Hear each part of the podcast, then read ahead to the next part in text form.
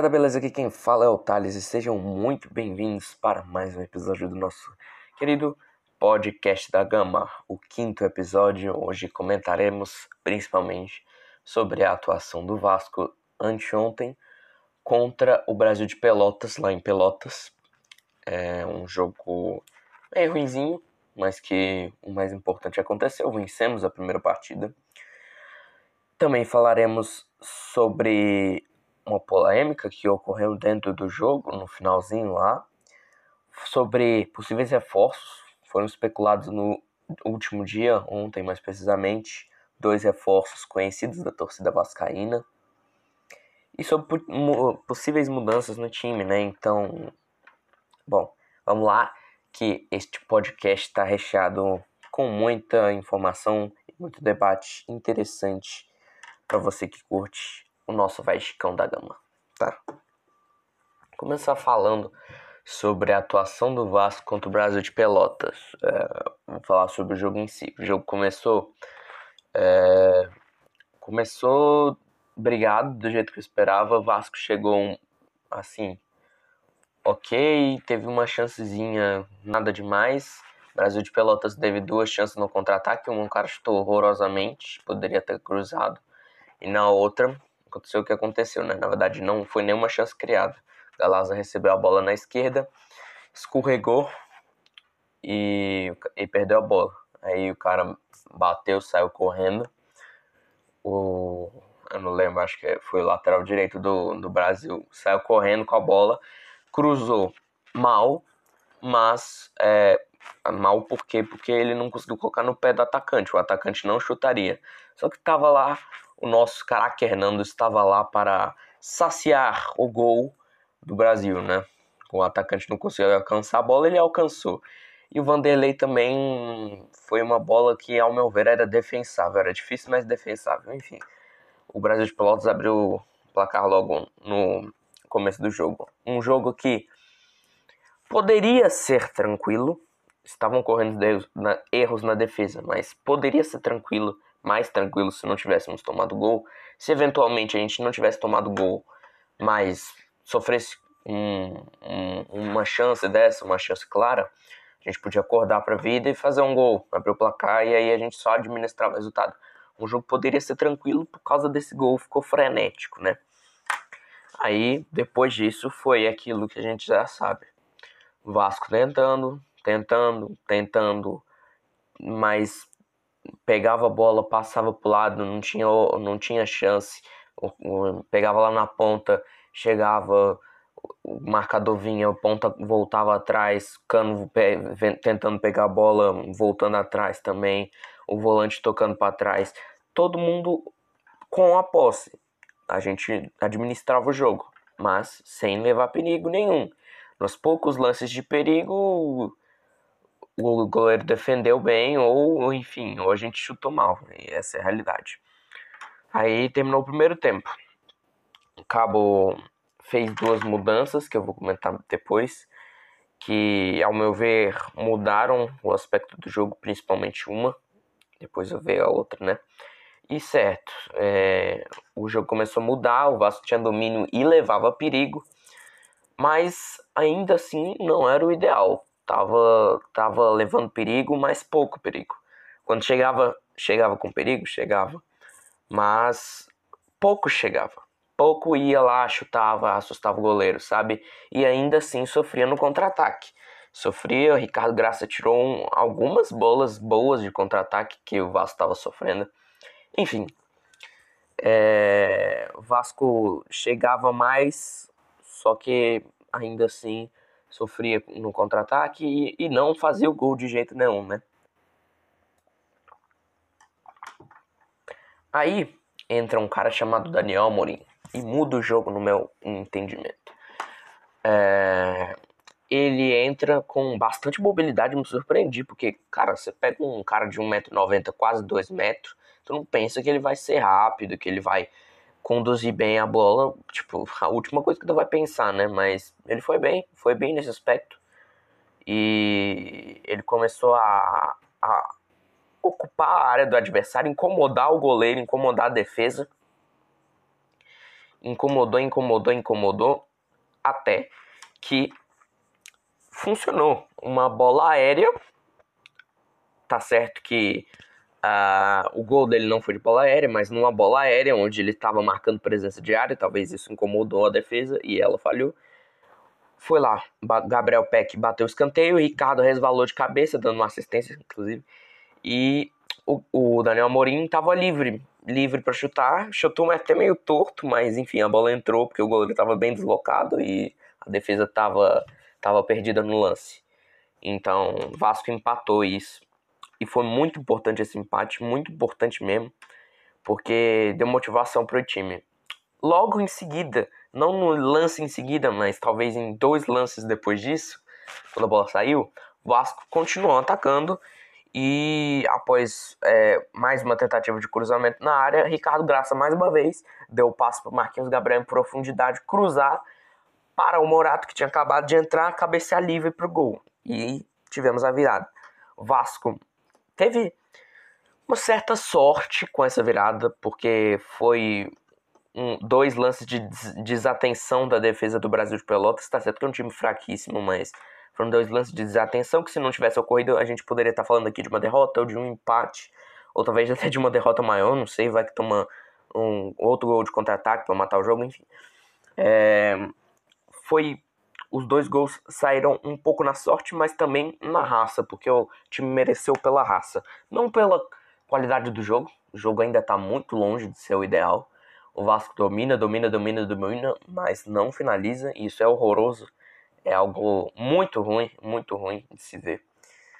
Mas pela raça que teve, pela gana de ir buscar o resultado, mesmo num, num, num lugar diferente, que é Pelotas, em plena 7 horas da noite, é um frio desgramado, quase lá. Enfim, é, pela gana do resultado, de buscar o resultado, mereceu a vitória. Merecida vitória e também porque, ao meu ver, Marcelo Cabo errou na escalação, vou falar isso daqui a pouco. Mas acertou demais nas substituições. Teve três substituições excelentíssimas. Excelentes. Uma visão de jogo impecável nessas três substituições que eu vou falar daqui a pouco. Vamos aproveitar logo. Hum. Sim, depois do gol sofremos uma pressão, é uma pressão natural de um time que pouco levou perigo, acho que nem levou perigo mesmo, tava sofrendo pressão, mas o time não finalizou, o Brasil de Pelotas. Até porque tem um ataque muito fraco. Comentaram até na transmissão que dos. Não lembro, acho que foram 15 jogos que o Brasil de Pelotas fez, contando Gauchão e, e Série B, fez 9 gols. É uma média horrorosa. Horrorosa. Enfim. É, um ataque muito inefetivo do Brasil contribuiu para que o Vasco conseguisse se defender bem até o fim e saísse de Pelotas com resultado merecido pela bravura, mas não pela qualidade de futebol. Aproveitar que estava falando aqui de atuações individuais, então vamos comentar, né? O Vasco entrou em campo com. Pera aí, rapidinho. Vasco entrou em campo com Vanderlei, Léo Matos, Hernando, Ricardo e Michel na defesa. Michel, o volante, improvisado como lateral. No meio-campo, Romulo, Galarza e Marquinhos Gabriel. E no ataque, Peck, Léo Jabá e Cano. Esses foram. Essa foi a escalação, basicamente. Vamos começar do Vanderlei.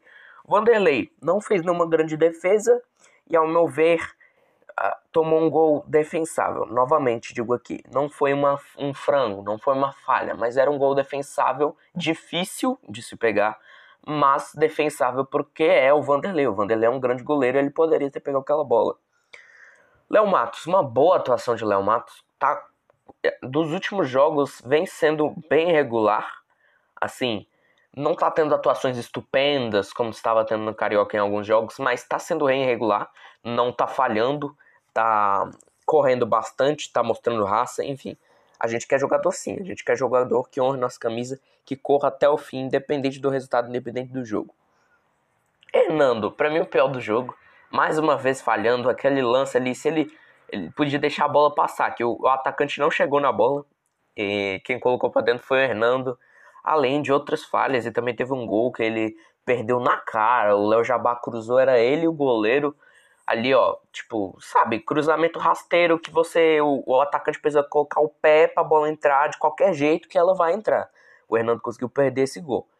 É, enfim, quando o cara tá numa fase é, horrível, né?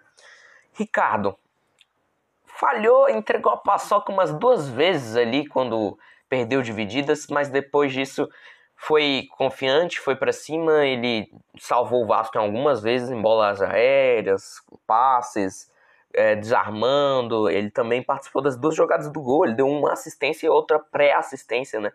A assistência para o gol do Daniel Morim de cabeça no escanteio e a pré-assistência para o Marquinhos Gabriel cruzar para o Morato. Michel, aí que tá eu considerei o seguinte, eu considerei que ele, Marcelo Cabo fez o certo colocar o Michel, mas eu considerei errado. Por quê? Porque eu pensei que seria um jogo brigado. Pensei que seria um jogo onde o Vasco ou terminaria o primeiro tempo empatando ou terminaria ganhando. E nesse caso seria bom ter um lateral esquerdo físico, um cara de pegada, um cara que aguenta o tranco na defesa. O Riquelme não é bem assim. O Riquelme é ofensivaço. Ele tem muita técnica, drible, cruzamento, muito bom jogador, não discuto isso, mas ele fisicamente é fraco, ele é frágil, ele é magrelo, magricelo, como você quiser falar. Ele não tem um físico bom. Eu, eu acho que precisa ser trabalhado isso com o Requião, porque ele é baixinho e é magrelinho. Então, num jogo pegado, onde o Vasco precisa de vigor físico, não, vigor físico não, porque ele tem, mas precisa de resistência física, ele não vai funcionar. E eu achei que esse seria um jogo do caso, mas o Vasco sofreu um gol logo no começo e precisou atacar, atacar, atacar e o Pelotas hum, não fazia nada. Então a gente precisaria de um lateral esquerdo ofensivo. Reconheço que avaliei errado a escolha de Marcelo Cabo e sim, ele errou em não ter colocado Riquelme e sim colocado Michel, porque o Michel foi mal, ele foi lento, né? Cruza bem, tem um passo qualificado, dá pra ver, tem um cruzamento qualificado, mas, assim, não, não é um lateral assim, que vai correr, correr, correr, chegar na linha de fundo, cruzar bem. Ele vai chegar lá, carregar a bola lentamente, entrar na entrada da área, dar um passo para o lado, dar um passo para ponta, ou vai cruzar da entrada da área. E a gente precisa de lateral, nesse jogo especificamente, a gente precisava de um lateral agudo, que nem o Riquelme.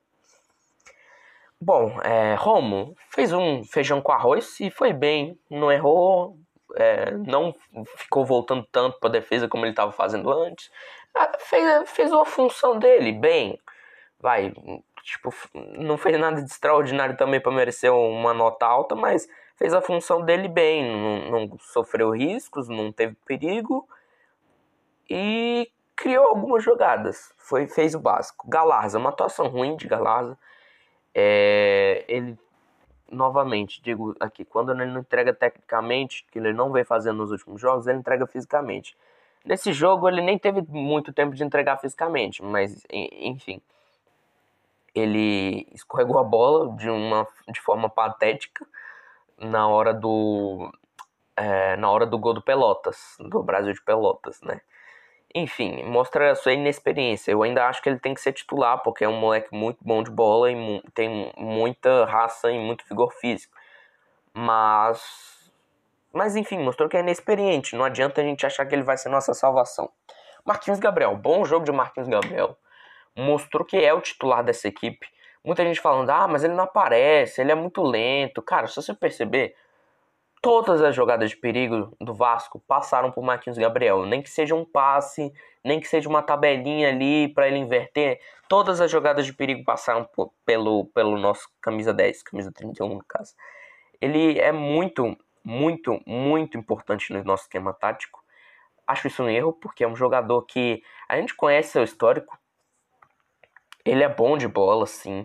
Ele é bom jogador mas ele tem sempre aqueles problemas físicos e tal. Acho um erro o Vasco ser tão dependente assim do Marquinhos Gabriel, mas que bom que tem um jogador para saciar essa dependência, né? Porque ele é um jogador que aproxima as linhas quando o time precisa dar passes mais próximos, ele vai lá buscar bola e chama o time para buscar dele também.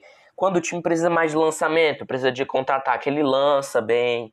Ele faz o feijão com arroz quando necessário, ele, ele vai para cima quando é necessário. É um meia cerebral bem, bem bom. Tá mostrando ser um, um bom jogador, tá jogando bem aqui no Vasco. Enfim, é um bom jogador. Sarrafiori jogou bem até o último jogo contra o Boa Vista, mas o Marquinhos Gabriel realmente é o titular da posição. No ataque, Peck foi uma, uma grande atuação do Peck, na minha visão, porque ele jogou pela direita mais uma vez. É... Mostrou que joga pela direita, ele é um ponta direita. Ele sabe jogar pela esquerda quando necessário, sabe. Mas ele é um ponta direita, ele é um cara que vai pegar a bola, cortar pro lado, chutar, ou dar um passe vertical pro outro ponta chegar, cruzar pro centroavante, ou chutar, enfim. Ele é um ponta direita canhoto, um ponta invertido. Ele é isso, não adianta inventar. Ele pode até jogar na ponta esquerda, mas a sua posição original é ponta direita. Isso, sem dúvidas, porque ontem ele foi, ou anteontem ele foi muito bem driblando, atacando, cruzando, enfim, muito bem. Uma das melhores atuações do Peck desde o Carioca, quando ele fez aquelas aqueles grandes jogos marcando gol sempre, né? O Léo Jabá, sim, muito pela atuação do Michel, muito pelo Michel ter jogado e não ter um lateral de apoio ali na esquerda, o Léo Jabá foi mal. Porque o Zeca vai lá bastante lá em cima apoiar ele, né? E, e enfim, o Léo Jabá tem um cruzamento qualificado, seja de esquerda ou de direita. A gente viu isso no último jogo. E é bom ter um lateral apoiando ele, fazendo tabelinha, fazendo um, dois, enfim. É bom para ele, pro jogo dele, quando tá na ponta esquerda. E o Michel não entregou isso. Foi um, mais um meia esquerda que pouco chegou lá na ponta, né? O Zeca não, o Zeca chega na ponta. Cano fez um jogo ruim, bem ruim, porque ele, apesar de não ter tido nenhuma chance, assim, que ele, nossa, que desperdício. Ele, é, quando recebeu a bola no ataque, se embolou com a bola, tropeçou, correu e perdeu corrida para zagueiro lento que estava no jogo já há 30. Ah, no, é, perdão, 80 minutos de jogo, o zagueiro já devia estar tá morrendo lá do Pelotas e ele perdia a corrida para eles, enfim. É, foi um jogo bem ruim do Cano, tem crédito, mas a gente tem que reconhecer, né, galera? Ele não é um centroavante que você vai colocar a bola para ele, ele vai correr, caraca, que arrancada, pegou a bola, driblou um, dois e fez o gol. Não, ele é um centroavante que vai receber a bola, fazer o pivô para receber de novo, ou fazer o pivô para criar uma jogada tem que receber a bola bem perto do gol, vai arriscar uma finalização boa e vai acertar, enfim. Ele não é um centroavante de mobilidade, né? Ele é um centroavante muito bom. Eu estava comentando isso. O Cano pode até não ser o melhor centroavante do país, mas eu acho ele o melhor finalizador, porque o aproveitamento dele é absurdo. Ele recebe muitas poucas bolas por jogo e crava quase todas. É um aproveitamento absurdo. Eu acho o melhor finalizador do, do Brasil. É, enfim, e entraram no jogo, como eu disse, primeiramente duas substituições que mudaram a cara do jogo, uma mais, outra menos, foram Juninho e Riquelme, entrando no lugar Juninho no lugar do Galarza e Riquelme no lugar do Michel. Riquelme foi uma entrada esperada, porque o Michel é, não rendeu o que o Marcelo Cabo pensava que renderia, o que eu pensava que renderia, né? E a gente precisava de um lateral agudo que, que atacasse, né? Que fosse lá pra frente, atacasse, de, é, fosse veloz, driblasse. Ele deu um, tem até um lance lá do Riquelme que ele dribla uns três jogadores e na hora de cruzar é, vai para escanteio.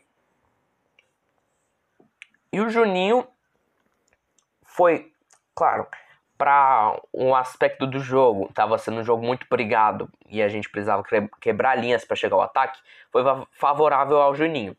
Mas ele mostrou que pode ser mais utilizado, porque o cara é muito bom de bola, o Juninho. Quando ele quer jogar, ele joga e joga o fino, cara. Joga muito o Juninho. Ele é um cara que tem um, talento inquestionável. Você pode questionar até é, a motivação dele em campo. Às vezes parece que ele faz corpo mole, às vezes parece que ele exagera demais. Mas ele tem um talento assim absurdo. O cara dribla muito, ele tem um passo qualificadíssimo, ele erra na tomada de decisões alguma vez, algumas vezes, mas anteontem não foi assim, ele acertou em quase tudo, enfim. É um cara que tem que ser olhado com carinho, porque ele tem muita qualidade. Ele é muito bom de bola. E depois vem a substituição que foi a peça-chave de Marcelo Cabo para esse jogo. Daniel Amorim. Sim, Daniel Amorim é a contratação mais questionada do Vasco até o momento. Contratação que, vamos ser sinceros, a gente não esperava muito dele. É um jogador que veio para saciar uma, uma carência do elenco, que é um cara bom de bola aérea, um cara altão e centroavante para reserva do Cano. Mas é um, é um jogador desconhecido, né, cara? Um jogador que gente, ninguém espera nada. Jogava no Tom Bense. Tom Bense que tá certo, foi pra semifinal do Mineiro, mas o Vasco. Quer dizer, não sei, porque tava uma fase, né? Mas eu acho que o Vasco, se jogasse lá, iria pra semifinal do Mineiro com, com folga, não sei, mas em terceiro lugar, quarto, no, no mínimo, sabe? É, é, é, um time fraco e ele se destacou nesse time fraco num campeonato ah, fraco também. É, mas ele entrou e mudou o jogo ontem. Como eu disse, ninguém espera, eu acho, pelo menos, que ninguém espera de um centroavante altão, um cara de quase dois metros, que ele vai ter mobilidade, que ele vai ser veloz, que ele vai saber o que fazer com a bola no pé, que ele vai driblar, enfim. E ele fez tudo isso, cara. Ele surpreendeu. Quando ele entrou, eu falei: tá, vai entrar no lugar do cano, né? Porque o cano tava mal. Não, ele entrou no lugar do Lojabá e o Vasco ficou atacando praticamente com cinco ou quatro, talvez, atacantes lá na frente. Ele fez o primeiro gol lá, é, um gol assim, meio com sorte, oportunismo, claro também, estou meio torto, mas foi o gol, né? Ele mudou porque incomodou mais a área do adversário, porque o adversário tá muito tranquilo. Ficava lá, ó, se a gente se defende aqui, fecha aqui o entorno da área que eles não fazem nada, eles não vão fazer nada se a gente fechar o entorno da área. Daniel Morim entrou e mostrou quando começou a alçar a bola na área, os caras ficaram, ó, oh, tem um cara altão aqui, se eles continuarem fazendo isso, não sei não, hein, vão, vão empatar. E foi isso que aconteceu.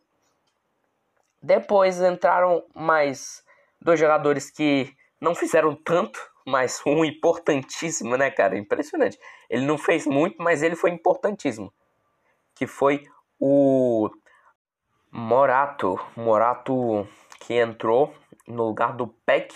Tava cansado, enfim, Peck tava jogando bem, mas tava cansado. E ele não fez muita coisa, mas foi extremamente oportunista e extrema, extremamente importante para o placar, né?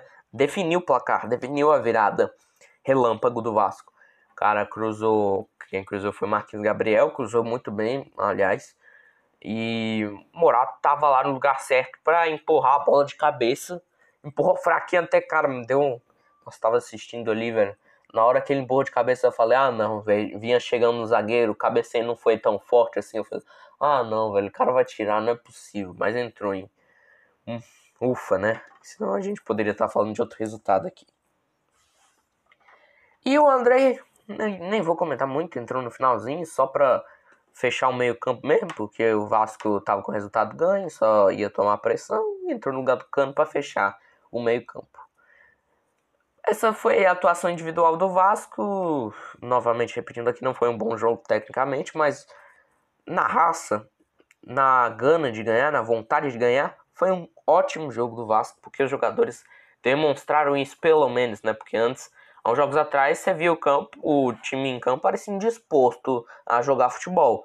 Eles erravam e erravam sem vontade de consertar.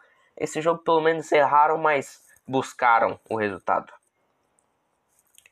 O próximo jogo do Vasco vai ser contra o Havaí no dia 16 de junho, daqui a dois dias, quarta-feira, às 7 horas da noite, em São Januário. De volta a São Januário, né, rapaziada? Uh, Havaí que está em péssima fase, é o lanterna do Brasileirão. O Havaí que é cotado para subir. Ainda acho que é cotado para subir, é um, um, adversário direto. Mas enfim, está atravessando uma crise, está em fase bem ruim.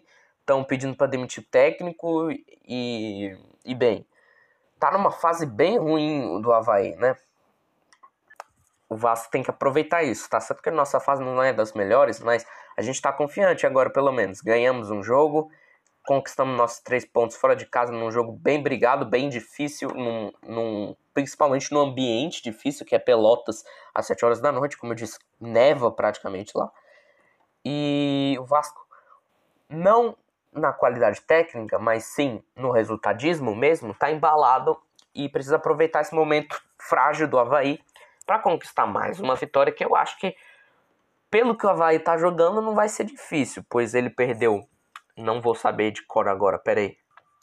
Enfim, acabei de ver aqui os jogos do Havaí. Na estreia ele perdeu para o Curitiba. Curitiba que é um outro time forte, está cotado para subir, mas não vem desempenhando o que pode realmente. Perdeu para o Botafogo de 2 a 0 num jogo. Eu assisti um pedaço, foi bem ruimzinho das duas equipes, mas enfim, perdeu para o Botafogo de 2 a 0 no momento que o Botafogo estava, porque agora está num bom momento, fez 3 a 0 Remo. Mas no momento que o Botafogo estava perder de 2 a 0 significa que estava desempenhando mal, né? e perdeu para o Coritiba. Depois empatou com o Vila Nova, que é um, também um dos candidatos a rebaixamento. Subiu até com pompa da Série C, mas é um dos candidatos a rebaixamento, né? Um time que sobe da Série C naturalmente vai ser assim como o Remo. O Brusque está surpreendendo, inclusive. Eu achei que podia brigar contra o Lanterna, porque o time é muito promissor, um time moderno, com boa infraestrutura, mas assim, é, parece que não que apostou demais nos jogadores que já tinha, certo? Porque, certo, quando você sobe da D para C, você até pode apostar nos jogadores que você tem, porque, ao meu ver, não é uma diferença tão enorme assim, sabe? Uma, uma diferençaça, assim, por, até porque muitos times da Série C contratam destaques da Série D e como contratações ideais, né? Mas é quando você sobe da série C para a série B, já tem um grande abismo de diferença, né? Porque você vai disputar contra times que há um, uma temporada atrás estavam na série A. Se você subiu da série C, então é, não contratou tantos jogadores assim qualificados, mas confiou na base que tinha e até o momento vem dando certo o Brusque. É, e perdeu para o Brusque. Não, empatou com o Vila Nova e agora sim perdeu para o Brusque também, que ao meu ver antes era um candidato ao rebaixamento, agora já não sei. Pode ser até que, que acho que não vai subir, mas ficar ali uh, na parte de cima da tabela é possível. Pra você ter uma ideia, o craque do Havaí agora e o capitão é o Bruno Silva. Sim, aquele Bruno Silva ex-fluminense que Tá, eu tava no jogo que aconteceu isso aqui em Brasília. Ele foi um Vasco Fluminense pelo Campeonato Carioca de 2019, Taça Guanabara, 1x0 Vasco com um gol de Pikachu de pênalti. É só, minha memória é boa, hein? É... o, o Vasco ganhou, assim, foi um jogo horroroso, mas o Vasco ganhou. E o Bruno Silva ficou pistola lá, pistola na saída, ele cuspiu tor pra torcida do Vasco. Enfim, esse Bruno, Bruno Silva mesmo que até foi especulado assim, especulado entre as teve um rumor de que ele poderia vir por Vasco há uns tempos. Eu até falei, ele tá em boa fase, mas pela pelo caráter dele, de que ele já fez uma coisa daquelas, uhum, ele vai arranjar briga com a torcida e o clima vai ser horroroso. Só vai ser desculpado pela torcida se ele for um jogador extremamente, tipo, um, um dono do meio-campo, coisa que ele não tem qualidade para ser, apesar de estar no bom momento, né? Então, craque do Havaí é o Bruno Silva no momento, pra você ter uma ideia. Uh, no final do jogo do, contra o Brasil de Pelotas, teve um, uma intriga ali entre Marcelo Cabo e o seu, e o seu auxiliar, o filho dele, Gabriel Cabo, e o técnico do Brasil de Pelotas, que agora não vou lembrar o nome. Mas enfim, é, tem uma intriga porque parece que o, o técnico e o banco do Brasil de Pelotas, enquanto estavam ganhando, ficavam falando, ah, viu só? Ficavam rindo do, do cara, vocês é, desceram da Série A, é, disseram para todo mundo que vocês eram os favoritos para ganhar esse jogo, olha só, uns negócios desse tipo, provocando o Vasco. Aí no final do jogo, erroneamente, porque caiu na provocação dele, mas ao mesmo tempo também, eu não sei se não sei se eu aguentaria também. O Marcelo Cabo foi lá e falou: "Aqui, ó, o Marcelo Cabo e o Gabriel acabou. Ah, cadê? Vocês não iam ganhar? Vocês não iam meter o pau na gente? Vocês não iam fazer mais um gol? Enfim. É, provocações, provocações de renderam uma treta. Uma treta que teve uma expulsão ali. Certo, teve. Os, os caras foram pra cima, mas não houve nenhuma briga realmente dos caras caíram na porrada. Eles só ficaram se peitando lá. E o juiz expulsou. É, expulsou o, o técnico do Brasil de Pelotas, o Gabriel Cabo e o Marcelo Cabo. Eu não acho que não era para tanto, podia dar um amarelo, não sei, mas enfim, é, eu não sou muito ligado nos critérios de expulsão para extracampo, então não posso dar pitaco. E por causa dessa expulsão, o jogo da quarta-feira contra o Havaí será comandado pelo Fábio Cortez, que era, era técnico do Sub-16 do Vasco e hoje é auxiliar técnico, segundo auxiliar técnico do Marcelo Cabo. Vai ser praticamente a mesma coisa, o Marcelo Cabo vai passar as instruções para ele, vai falar, ah, você tem que fazer isso aqui, isso aqui, isso aqui. A única diferença grande mesmo, assim, porque Marcelo Cabo até também deve falar para ele quais substituições que ele deve fazer em, em, em diferentes ocasiões, mas a maior diferença mesmo vai ser a, na beirada de campo, o, o Fábio Cortez organizando o time, porque não conheço o Fábio Cortez, não sei do caráter dele, Marcelo Cabão é um cara bem estressado, não com a própria equipe, mas sim com o árbitro e, e, às vezes com a própria equipe também, é um cara bem estressado, quando tem que cobrar ele vai lá e xinga os caras.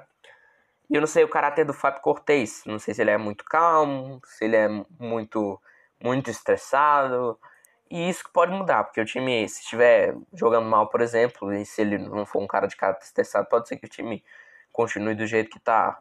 Ou se ele for um cara muito estressado, é, pode ter problema com a arbitragem, enfim.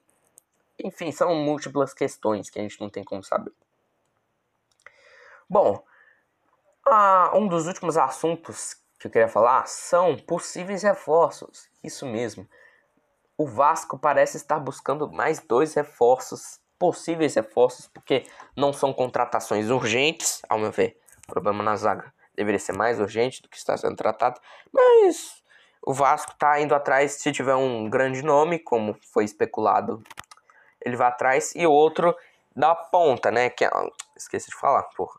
A posição é a zaga.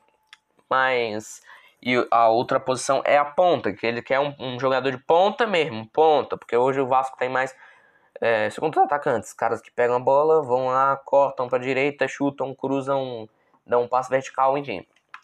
É esse tipo de ponta. Ele quer um ponta que vá na linha de fundo e cruze, que é bem a característica do, do carinho que eu vou falar aqui agora, né? E esse cara é nada mais nada menos que Rossi Clay Pereira da Silva. Isso mesmo? Cara, eu fiquei muito animado com essa notícia, apesar de eu achar bem improvável. Pois Rossi jogou muito aqui no Vasco, foi um grande ponta direita. Ele jogou muito. Ele, quando não entregava, é um jogador daquele tipo. Quando não entrega tecnicamente, ele entrega é, fisicamente. Ele vai, ele entrega raça, ele vai acredita em todas as jogadas, em que ele era um inferno ali com o Pikachu na direita, o Pikachu na lateral direita ele na ponta. Os dois eram um inferno ali, faziam uma bagunça nas defesas do Brasileirão. É, seria um ótimo reforço, com certeza o melhor reforço do Vasco para a temporada se ele visse. Ah, eu acho improvável, porque o Rossi, assim, ele gosta muito do Vasco, mas motivo plausível, lógico, ele não tem para vir pro Vasco, né? O Vasco, claro, é maior do que o Bahia. Não estou dizendo que o Bahia é pequeno, mas o Vasco é maior do que o Bahia. É uma vitrine maior do que o Bahia.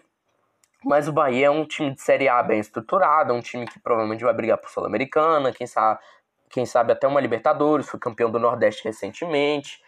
Enfim, não teria motivos para ele vir. Espero que venha, mas é improvável por causa disso. O salário até diz que não seria um problema tão grande, porque ele não ganha tanto no Bahia. É, enfim, pode. Tomara que venha, mas é improvável. E outro, outra especulação é o Dedé. Isso mesmo, Dedé, ex-zagueiro do Vasco, que inclusive estava na live da Vasco TV, que todo mundo ficou falando: Meu Deus, volta, Dedé, volta. É, queria muito que ele voltasse mesmo, porque é um grande zagueiro, um grande zagueiro. Nossa, o Vasco sente muita falta dele, cara.